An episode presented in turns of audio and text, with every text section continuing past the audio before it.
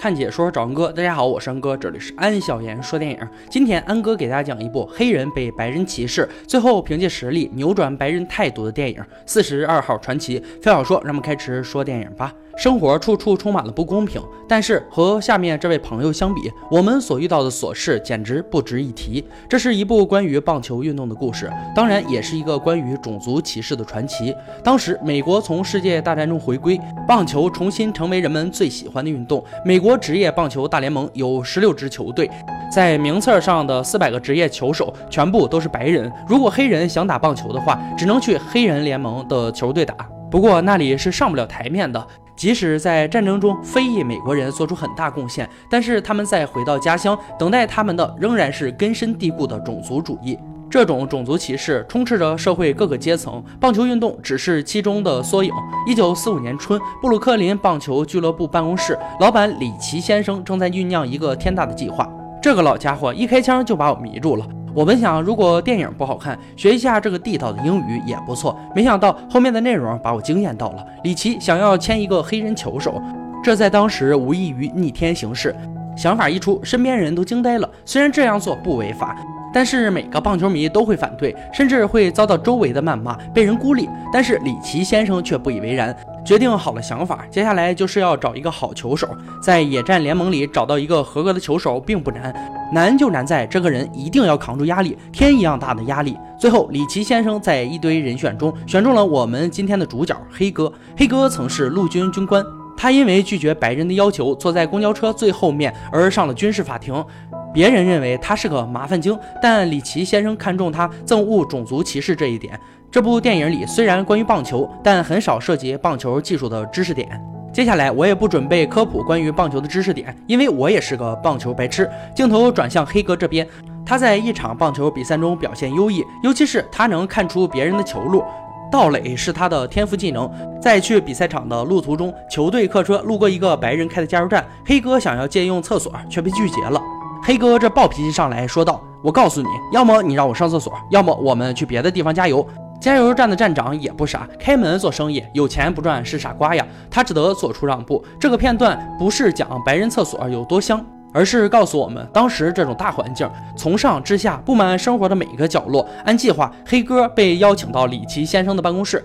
他们下面的这段谈话可以说概括了整部电影的中心思想，充满魅力的对话也是让我忍不住多次观看。里奇想要一名有技术、有尿性的黑人球员，而黑哥刚好就是得到邀请的黑哥激动不已，他忍不住在电话里就跟女友求了婚，而黑哥女友大漂亮也欣然答应，他们即刻结了婚。在酒店的走廊里，穿着婚纱的大漂亮和穿着礼服的黑哥彼此谈笑，没有车，没有房，两人不亏欠这个世界任何东西。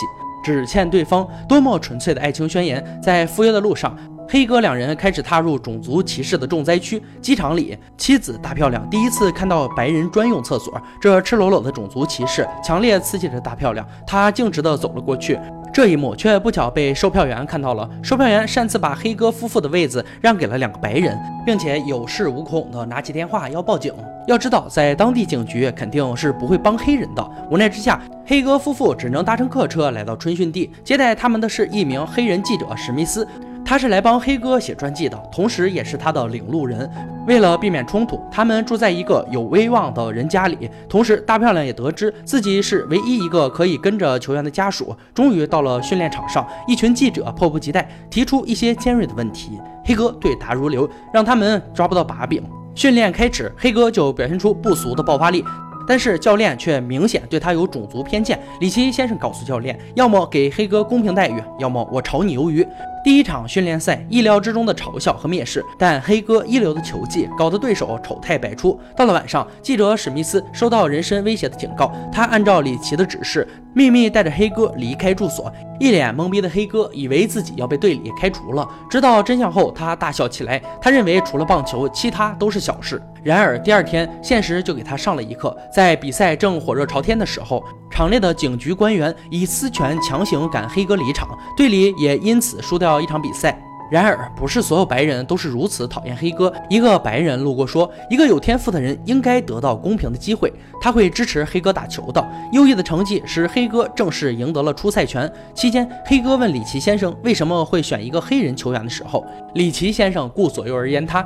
他说：“选一个黑人可以很好的影响对方而赢下比赛，赢下比赛就意味着大把的钞票。”不过这个理由太官方了，里奇肯定还有别的原因。在火车站，一个小孩把黑哥当成了偶像。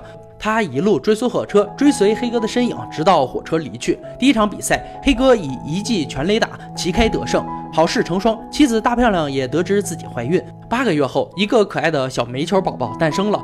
黑哥也下定决心，一定要打出个好成绩。接下来就是像里奇先生一开始预测那样。越往上越高的阶层，种族歧视就越深厚。比赛前夕，黑哥所在队伍内组织了一场联名抗议，他们不能接受自己的队伍里有黑鬼选手。里奇先生的贴身跟班也来挑刺，不过他很快就被黑哥的努力给吸引住了。他确实没见过在训练时还如此卖力的选手。队里的联名抗议很快就捅到了里奇先生那里，里奇命令球队的主教练要给他们一些教训。训话的内容说得很好，大概的意思就是，不管它是黑猫还是白猫，只要能抓住耗子就是好猫。世界在改变，如果黑人选手打球比你们好，你们就等着被淘汰吧。内部的矛盾还没完全解决，外部的压力已经接踵而至。先是各大报纸对李奇先生的变相指责。接着是棒球联赛委员会找理由把里奇队的主教练给禁赛了，这无疑是断了里奇先生的臂膀。在里奇队的开赛日，黑哥第一次看到他的专属四十二号球衣。开赛前，美国国歌响起，全场观众起立默唱。黑人和白人一样爱着他们的国家，但是国家对他们的爱却是不平等的。历史上第一个黑人来到大联盟的比赛，黑哥自然成了全场的焦点，有嘲讽的，也有加油的。另外还有裁判的恶意误判，然而这仅仅是大联盟的开始。为了球队的发展，里奇找到老友来帮他执掌球队。在球赛期间，大漂亮为了能观战丈夫比赛。她请了一个白人保姆照看宝宝，由此可见，这个世界确实正在改变。下面这场球赛可以说是整部电影的爆发点，在与费城球队比赛的时候，费城主教练一开始就出言不逊，他一句句“黑鬼黑鬼”的叫着，像一只苍蝇在脸上乱飞乱撞。除此之外，他还暗示自己的球手直击黑哥的头部，还好黑哥侧身一闪躲了过去，全场也跟着尖叫出声。观景台的里奇先生认为黑哥可以忍过去。可是，殊不知黑哥正游走在自己崩溃的边缘。试想一下，如果现在仇人在你面前用最恶毒的话骂娘。你会是何等感受？要是我的话，就算不把他摁到燃料桶里，关上水泥拉去沉江，也要打他个鼻青脸肿。在黑哥第二次上场击球的时候，那只苍蝇依旧猖狂，他毫不掩饰重伤黑哥以及他的队友。被干扰的黑哥再失一球，黑哥怒目而视。如果不是在比赛，我想他会穿上战甲，把那只苍蝇当场撕碎。眼看两人就要在场上干起来了，黑哥最后还是忍下了这口恶气，他独自跑到地下通道中。发泄着自己的愤怒和不甘，用棒球棍击打着墙壁，就像击打那些对黑人歧视的白人一样。随后，里奇先生出现，像父亲一样开导安慰这个忍受巨大磨难的孩子。事实证明，里奇没有选错人。黑哥再次调整姿态来到赛场。这次苍蝇在嗡嗡叫的时候，黑哥的队友再也忍不住了。他冒着被罚下场的风险上前理论。有了队友的支持，黑哥稳住心态，成功拿下制胜的一分。晚上和妻子散心时，黑哥说：“今天的比赛，我差点就控制不住我自己了。西去的路上，九九八十一难。”黑哥熬过了最难的一关，当然，这次黑哥所受的侮辱也是值得的，因为费城主教练对他的侮辱，成功激起了大众对黑哥的同情。这个最早被外族拒之门外的异族球球员，已经渐渐被大家所接受，报纸上也出现批判费城教练种族歧视的文章。为了缓解舆论压力，奈何教练也不得不承认错误，并在操场上和黑哥和解。费城的故事讲完了，西天取经的故事还在继续。在匹兹堡，黑哥再次遭遇恶意球手，这次黑哥没有那么幸运。应声倒地，他的队友可以说是全体出动，赛场上一片混乱。起身的黑哥看到如此场景，显得有些受宠若惊。他从未想到队友会为他大动干戈。然而，黑哥不仅要忍受明面上的攻击，还有些极端者给他寄去了一抽屉的恐吓信。大赛接近尾声，但是黑哥的任务依旧任重而道远。这次不单单是言辞侮辱，而是赤裸裸的恶意伤害。他在赛场中。对手故意踩到了他的脚踝。当队友组织要帮他报仇的时候，黑哥则像队长一样安抚队员，让他们以比赛为重。休息室内，当黑哥再一次追问里奇这么做的原因时，他终于道出了真正的缘由。里奇说：“我爱棒球，我把一生都献给了他。四十年前，我在大学担任教练时。”我们有一个全队最好的黑人球手，很优秀的年轻人。我看着他受打击、压迫，直到崩溃。因为他的肤色，我没能给他提供帮助。我热爱的比赛存在不公平的地方，但是机会来了。我现在不能再那样做了。是你让我重新热爱棒球。电影的最后，黑哥继续他的伟大使命。经过了大起大落，黑哥一路过关斩将，终于拿下赛季冠军。这部电影是根据杰基·罗宾森的真人故事改编。当看到黑哥受尽侮辱时，他在地下通道中撕心裂肺，又努力忍耐，回到赛场继续比赛，就会不禁感慨，这就是生活。但在现实生活中，真正做到的，当别人打你左脸的时候。